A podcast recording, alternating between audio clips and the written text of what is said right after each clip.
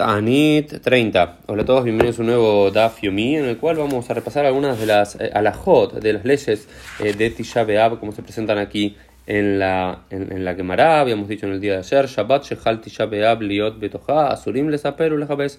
Eh, la costumbre es que en la semana que ocurre Tisha B'Av, ¿sí? en esa semana anterior hay una eh, alajá o costumbre por lo menos de no recortarse la barba y de no lavar las eh, ropas, ¿no? Por ejemplo, esto es una de las costumbres eh, interesantes que aparecen aquí en la quemará y después se nos dicen algunas cuestiones más, ya comenzando en la página 30a. Dice, Erev y ojalá dam Dice, en la víspera de, de Tishav una persona no debe comer dos grandes comidas o dos comidas diferentes. ¿Por qué? Porque la costumbre es tener una ciudad mafseket, una ciudad que corte, eh, que sea la última seudá que comemos antes de comenzar el, el ayuno de 25 horas de Tisha B'Av, que juntamente con Yom Kippur son los únicos dos ayunos de todo el día en el calendario judío.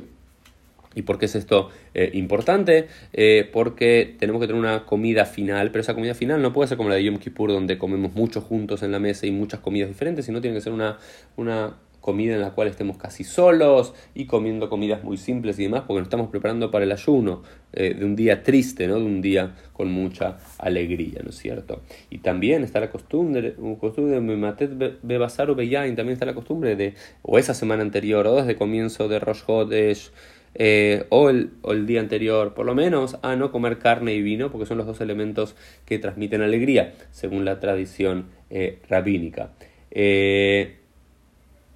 Y también nos dice aquí la quemará muy importante, Kol mitzvot nogot baevel nogot todas las costumbres que son costumbres de duelo, también son costumbres durante Tisha porque cuando son las de Evel es un duelo privado, Tisha es un duelo público. Y decimos Asur bajila bestia, tenemos prohibido comer y beber, ubesejia ubeneat sandal, y tampoco nos ponemos ungüentos y nos ponemos sandalias, tampoco tenemos relaciones sexuales, y tenemos prohibido estudiar Torah y a los profetas y a los diferentes libros, enseñar Mishnah y Talmud y Alajá y demás más. ¿Y por qué está prohibido hacer todo esto? Porque todos estos, Picude, y Sharim, Mesam, porque los, los mandatos de Dios alegran el corazón. Y en Tisha no queremos estar alegres. Lo único que podemos estudiar es Bekorebe Kinot, se puede leer el libro de Ija, el libro de Lamentaciones, de Irmiau, donde recuerda cómo fue la destrucción y lo que sucedió luego de la destrucción del primer templo de Jerusalén. Y se puede leer la tragedia del libro de Yov y otras malas cosas que suceden en el libro de eh, Irmiau, ¿no es cierto?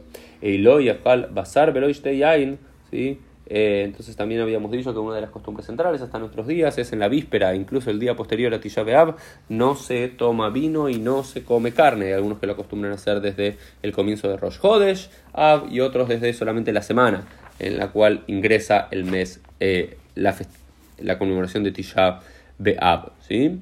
Y dice aquí también la quemará, una discusión al comienzo de la página 30b, dice Makom shenagu la azot melajá betisha be'ab, o sin Makom shenagu shelola azot, einosim, ubejol makom también betlim. Dice, y los lugares en los cuales es costumbre hacer melajá, hacer tareas, eh, digamos, trabajos en el día de Tisha se hacen, y en aquellos lugares donde no es costumbre no se hace. Pero está el Mideja Jamim, pero supuestamente los sabios tienen que sí o sí eh, dejar de trabajar, incluso si habitan en lugares donde es costumbre trabajar en Tisha Ahí al parecer, digamos, todos estamos seguros que en Shabbat y en Yom Tov no se trabajaba, no se hacía el Milajot, pero hay como toda una discusión en la época de la Gemara, es si Tisha o por ejemplo también Erev... Eh, eh, las Erev, las vísperas de Pesach, por ejemplo, o incluso Rosh Hodesh, si eran días que eran días que carácter o festivo o semifestivo que no se debería trabajar, o si se podía trabajar comúnmente y sumar las diferentes tradiciones o prohibiciones de estos días.